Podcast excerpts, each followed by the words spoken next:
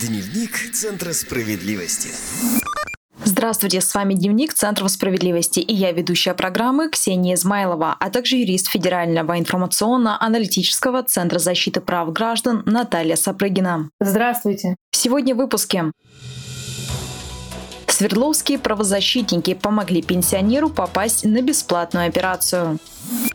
Иркутский ЖЭК обсчитал жителей многоэтажки на платежах за мусор почти на 300 тысяч рублей. Вернуть незаконно собранные деньги помог Центр защиты прав граждан.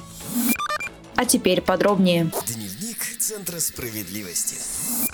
Центр защиты прав граждан в Екатеринбурге помог пенсионеру попасть на бесплатную операцию. Анатолий Ажауров нуждался в срочной операции на глазах. Врачи предложили пенсионеру пройти лечение, но платно. Как правозащитникам удалось помочь пациенту отстоять свое право на бесплатную медицинскую помощь, расскажет Наталья.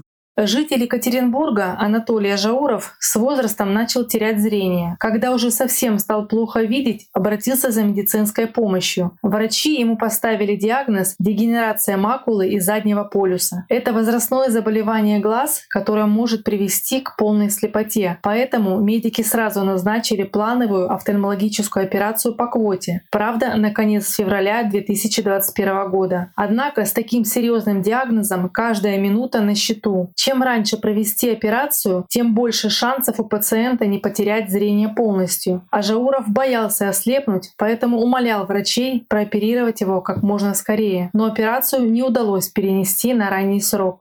Свою непростую историю пенсионер рассказал специалистам в Центре защиты прав граждан. Правозащитники совместно с региональным отделением партии «Справедливая Россия» в Свердловской области направили запросы в территориальный фонд обязательного медицинского страхования региона, а также в страховую компанию заявителя с просьбой разобраться в ситуации. Да, все верно. К делу подключился Минздрав Свердловской области. После этого Анатолия Ажаурова сразу же пригласили в Екатеринбургский центр МНТК «Микрохирургия глаза» для проведения диагностического исследования и решения вопроса о назначении срочной операции. Там пенсионеру частично оказали необходимую медпомощь, но за операцию и полный курс лечения потребовали 38 600 рублей. Таких денег у мужчины, конечно, не было. Поэтому наши правозащитники вновь помогли помогли пенсионеру. Дело в том, что по большей части болезни глаз входят в перечень заболеваний и состояний, оказания медицинской помощи при которых осуществляется бесплатно. Поэтому медики не вправе были требовать деньги за оказание медуслуг. В каждом регионе есть свои нормативные документы, в которых прописан свой перечень таких заболеваний. Например, в Свердловской области это постановление правительства Свердловской области от 30 декабря 2020 года номер 1018 ПП.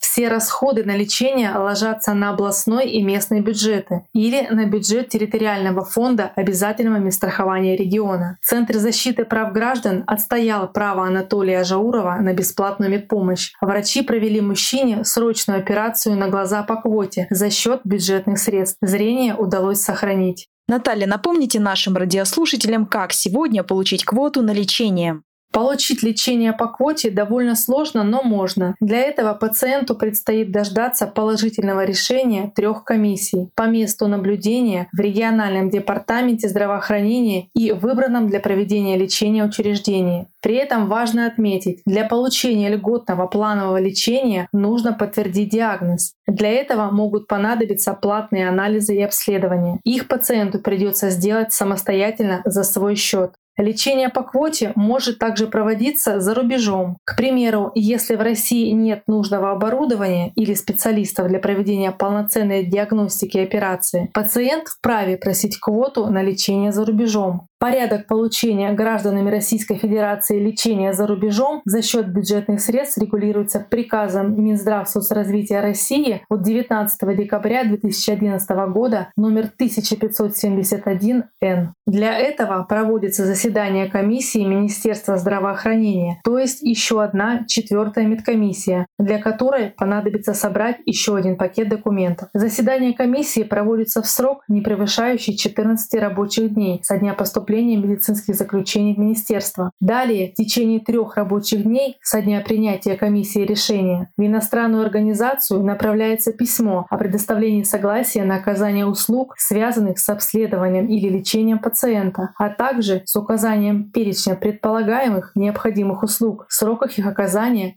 стоимости и контактной информации ответственного лица. После получения из иностранной организации письменного ответа в течение одного рабочего дня составляется в двух экземплярах и заключается договор между Министерством и иностранной организацией о проведении лечения пациента за пределами территории Российской Федерации. Все расходы по отправке пациента за границу берет на себя федеральный бюджет. Обычно это происходит так. В течение восьми рабочих дней со дня регистрации договора о лечении пациента Минздрав перечисляет иностранной организации денежные средства в соответствии с условиями договора о лечении пациента. И если требуется сопровождающее лицо, решение также принимается комиссией, после чего заключается договор о предоставлении денежных средств для оплаты жилого помещения, проезда к месту назначения и обратно, а также выплаты суточных для сопровождающего лица. Важно знать, максимальный срок предоставления государственной услуги не более 92 рабочих дней с момента подачи документов в Министерство. После лечения за пределами Российской Федерации гражданин или сопровождающее его лицо в течение 14 дней по возвращению должен предоставить отчет о произведенных расходах. Остаток неиспользованных пациентом или сопровождающим лицом денежных средств подлежит возврату в бюджет. Дневник Центра справедливости. На 240 тысяч рублей иркутский ЖЭК обсчитал жителей многоэтажки на платежах за мусор. Правозащитники помогли гражданам добиться перерасчета. Подробнее через несколько секунд. Маргарита Черных проживает в Иркутске в доме на второй железнодорожной 8. Женщина обратилась в Центр защиты прав граждан, когда засомневалась в правильности начислений платежей управляющей компании «Западное управление ЖКС». Как рассказала заявительница, с 1 января 2019 года обязанность вывозить мусор перешла от управляющей компании к региональному оператору, которому они напрямую стали оплачивать эту услугу. Но плата за содержание и ремонт жилья, в которую входили начисления за вывоз ТКО, не снизилась. Чтобы проверить подозрения Маргариты, специалисты центра помогли составить жалобу в службу Госжилнадзора Иркутской области, которая подтвердила, что ЖЭК допустил нарушение. Наталья расскажет подробнее. В соответствии с федеральным законом номер 458 ФЗ и письмом Минстроя от 22 февраля 2017 года с момента перехода обязанности оказания услуг по обращению с ТКО к региональным операторам управляющая компания была обязана исключить плату за вывоз мусора из выставляемых платежей в графе содержания жилья. Но этого не было сделано. Фактически людей заставили дважды платить за одну и ту же услугу. Коммунальщики на протяжении всего 2019 года продолжали брать собственников по 2 рубля 61 копейки с квадратного метра за услугу, которую не оказывают. Таким образом, дом обсчитали на 176 тысяч рублей. Коммунальщикам уже выдали предписание сделать перерасчет.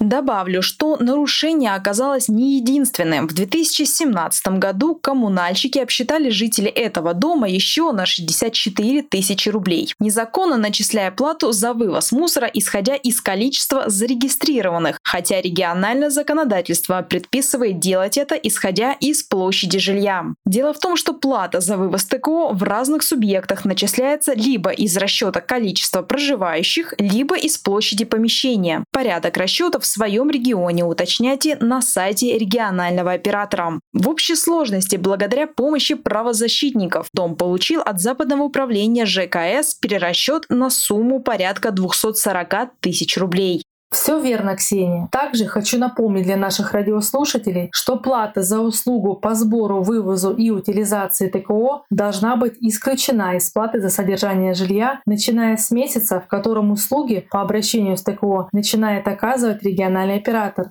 Согласно разъяснениям Министерства строительства и жилищно-коммунального хозяйства, никаких общедомовых собраний собственников на этот счет проводить не нужно. Размер платы по строке содержания и текущий ремонт жилья должен быть уменьшен ровно на ту составляющую платежа, которая тратилась управляющей компанией на самостоятельный вывоз мусора. Если строка за содержание жилья не изменилась, первым делом необходимо подать претензию об исключении платежа и перерасчете за неверное начисление в управляющую организацию. Обратиться можно любым способом способом – лично, на сайт или по почте. А если управляющая компания не отреагировала на жалобу или вы получили отказ, то жалуйтесь в госжилинспекцию и прокуратуру. Напомним, срок для ответа составляет 30 дней. Если и после этого действий не последовало, защищать свои права придется в суде. Однако на практике заявления в госжилинспекцию обычно хватает, чтобы управляющая компания прекратила незаконные действия и сделала перерасчет. Подробнее об обязанностях собственников и региональных операторов по обращению с ТКО читайте в инструкции «Мусорная реформа». Скачать инструкцию можно совершенно бесплатно на сайте справедливо.центр.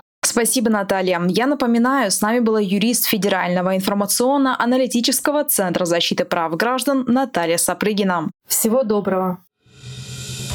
Напомню, сегодня приемные центров защиты прав граждан работают удаленно в 73 регионах России. По всем вопросам можно обращаться по телефону 8 800 755 5577. Горячая линия работает с 9 утра до 6 часов вечера по московскому времени. Слушать новые выпуски нашей программы, а также узнать массу другой полезной информации можно в эфире Справедливого радио. Следите за нашими выпусками в прямом эфире на сайте домсовет.тв. Находите подкасты Справедливого радио в социальных сетях или скачайте одноименное мобильное приложение на свой смартфон из официального магазина приложений. А у меня на этом все. С вами была Ксения Измайлова. Вы слушали программу «Дневник Центров справедливости». До скорой встречи! Дневник Центра справедливости.